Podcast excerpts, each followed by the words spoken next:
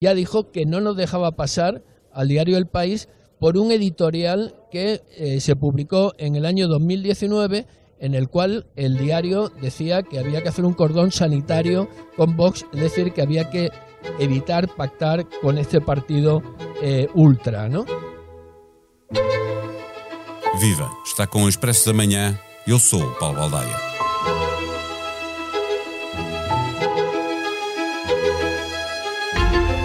O Presidente da República tinha criado expectativas para o Conselho de Estado de sexta-feira que, de todo, não se cumpriram.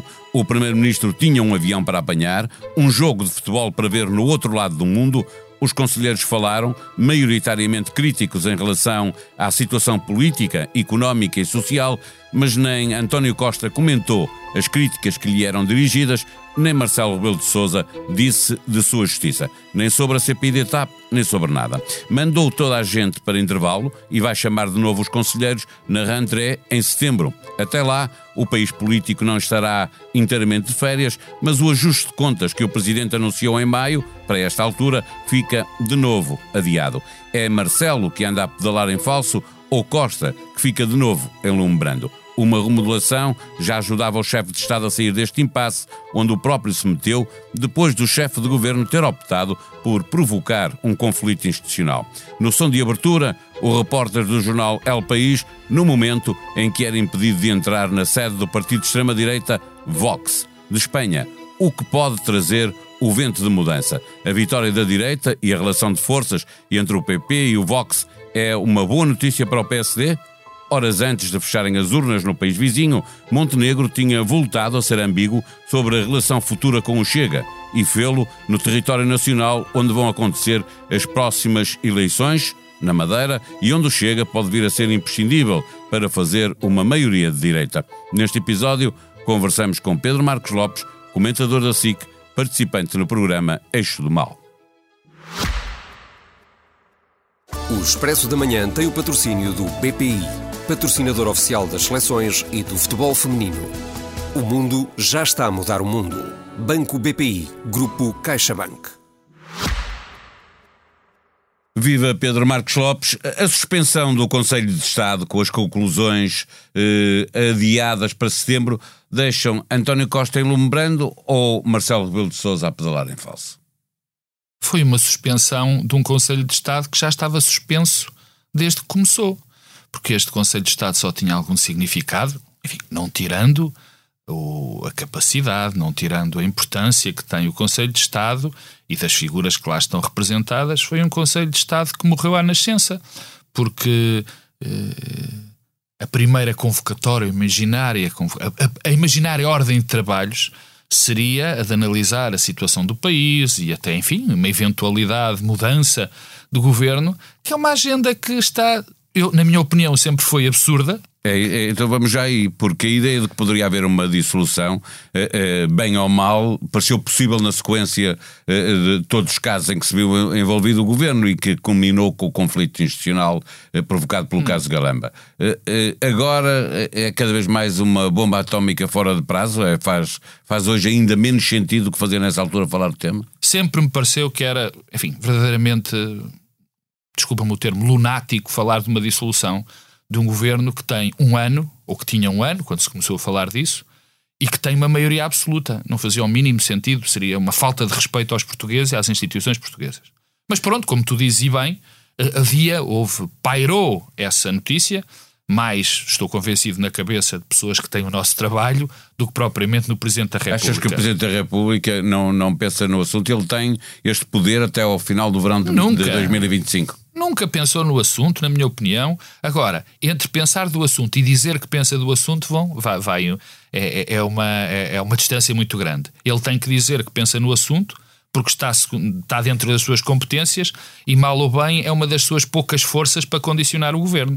Uh, agora, que ele iria fazer uma coisa dessas face às circunstâncias que existiam ou que existem, uh, uh, enfim, com todos os problemas que o governo possa ter, esses problemas não são nem pouco mais ou menos de, de então, molde a poder é demitir espera, o governo. O que é que espera hoje o Presidente da República que António Costa faça? Uma remodelação? Presidente da República. Mesmo não estando lá uh, eu acho João Galamba. Eu acho, que o, eu acho que o Presidente da República como atrevo-me a dizer a maioria dos portugueses, e não é só atrevimento, porque parece que a maioria dos portugueses quer uma remodelação do governo.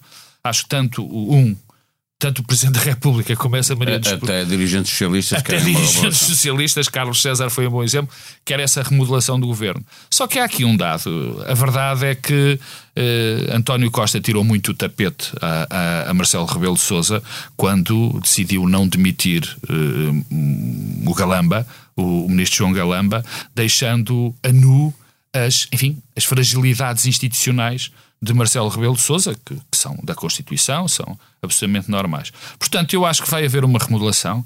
Será com o timing do Primeiro-Ministro que ganhou esse tempo todo, mas não estou convencido que seja uma revelação muito profunda, porque quer se queira, quer não, face ao.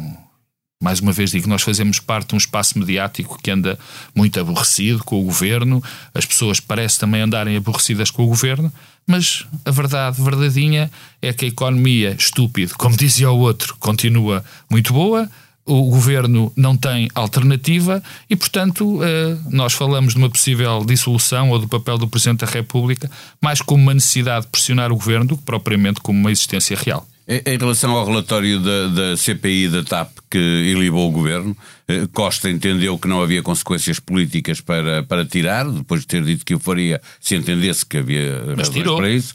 Uh, uh, e quais foram, então, a opinião? Tirou as consequências políticas durante a CPI. E as consequências políticas pareceram-me claras: a demissão do Pedro Nuno Santos e a demissão do Hugo Mendes.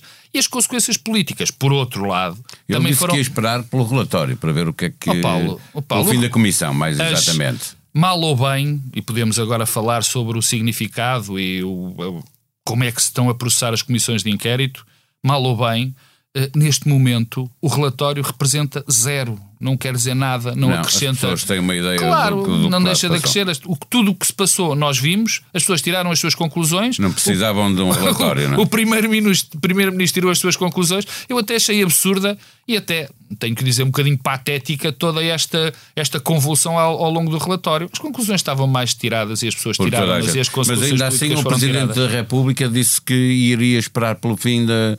Eh, iria, iria ler o, o relatório, iria falar dele no, no, no Conselho de Estado e depois dizer alguma coisa. Em setembro ainda fará sentido voltar a este assunto. A resposta foi dada na tua própria pergunta.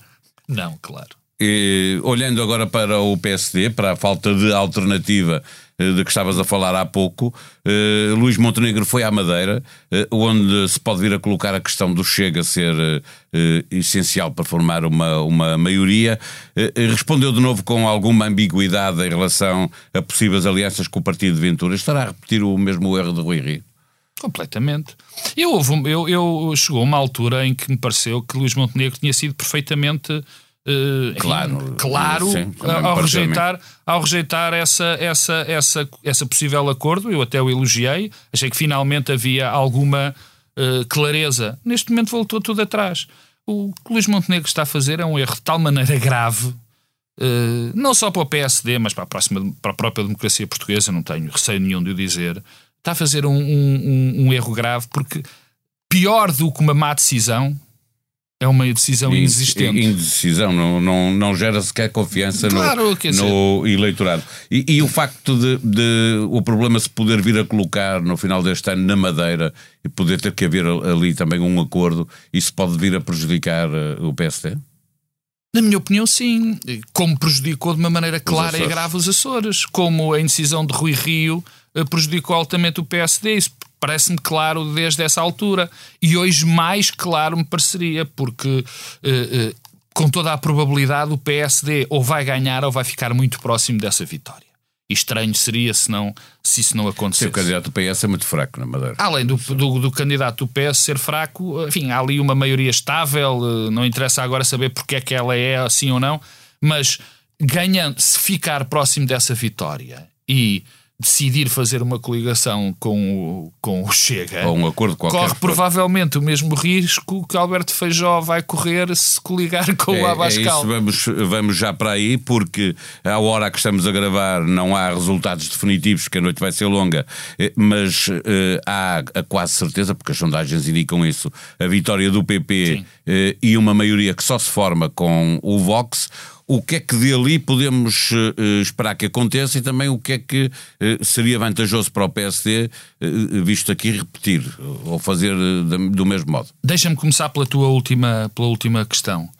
replicar, ou pelo menos tirar, tentar tirar consequências de, de, da situação política ou do enquadramento político e partidário de Espanha com Portugal é um exercício muito difícil e, na minha opinião, na maior parte das vezes, errado errado. Mas é possível, uh, uh, vou dizer assim, aconselhar uh, a Feijó e a Montenegro o, o mesmo, ah, nesse sentido. o mesmo, a mesma resposta perante cenário idêntico? Deixa-me começar porque é que eu acho errado. Porque nós temos, na Espanha, nós, eles em Espanha, têm um enquadramento completamente diferente. Primeiro, tu tens de contar com os regionalismos, com os partidos, com os partidos regionais, com a força que têm as questões regionais na no próprio voto nos principais partidos. Isso tem uma influência muito grande. Por exemplo, a extrema-direita cresceu muito também com a questão, com a questão catalã. E, portanto, fazer esse paralelo é difícil. Mas, mas segundo aquilo que tu queres, que no fundo é eh, fazer um paralelo entre Feijó e Montenegro e entre Abascal, é e, entre Abascal e, e, e Ventura. Primeiro, o Partido Popular, apesar de ser da família política do PSD, é um partido com raízes sociais muito, muito diferentes e doutrinárias.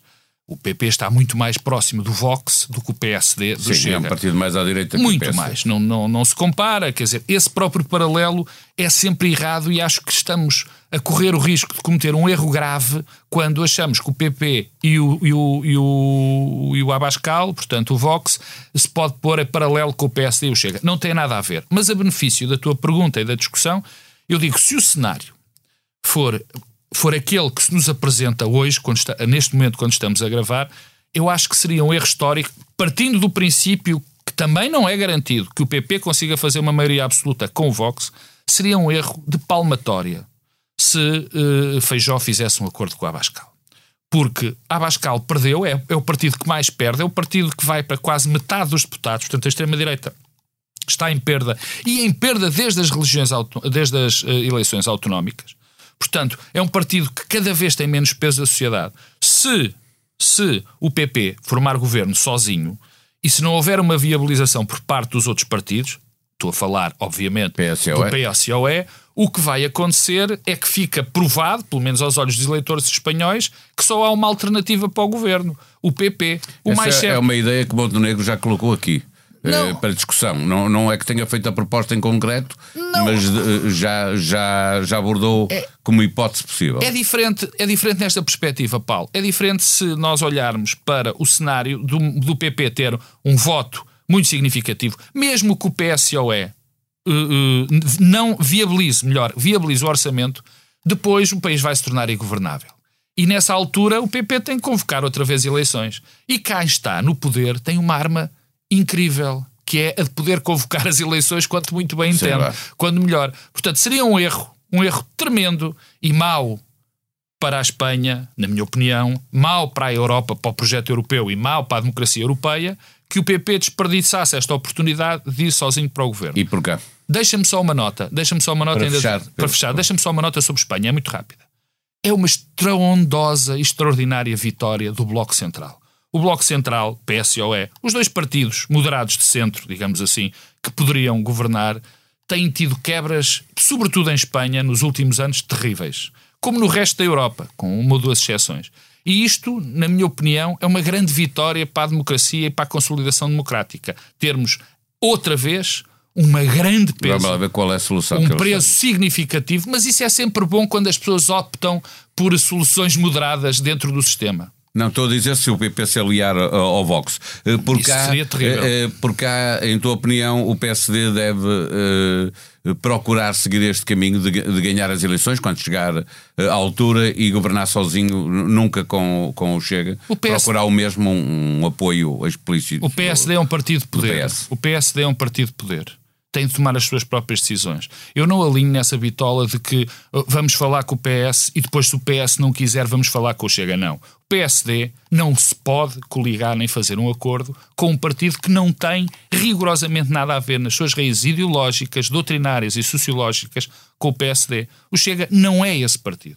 E, portanto, se o PSD ganhar as eleições, ficar à frente do PS, tem de fazer o que deve fazer qualquer partido que ganhe as eleições governar. Se fizer essa aliança ou esse acordo com o Chega, não só se vai destruir por dentro, como vai ajudar a, a, a, a termos uma, uma, uma, uma, um retorno muito grave em direitos, em condições de vida, na, no bom funcionamento da nossa democracia. E isso sim posso fazer o paralelo entre, o, o entre Portugal e a Espanha. Sobre os resultados das eleições espanholas, Pedro Cordeiro e Helder Gomes produziram um episódio especial do podcast O Mundo a seus pés. Que blocos políticos se desenharam à direita e à esquerda? Que peso acabarão por ter os pequenos partidos das diferentes autonomias? Quem é e como vai governar a Espanha?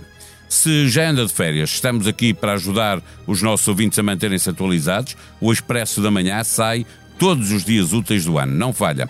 Assine este podcast e seja avisado sempre que sai um episódio novo. Na aplicação que tem no seu telemóvel, procure a imensa oferta do Expresso e da SIC, faça a sua playlist, avalie cada um deles, deixe a sua crítica e faça as suas sugestões. Dessa forma, estará a ajudar-nos a fazer melhor o que fazemos para si.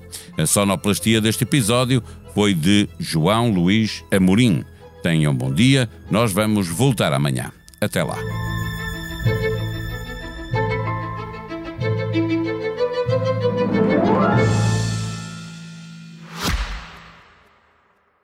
O Expresso da Manhã tem o patrocínio do BPI, patrocinador oficial das seleções e do futebol feminino. O mundo já está a mudar o mundo. Banco BPI, Grupo CaixaBank.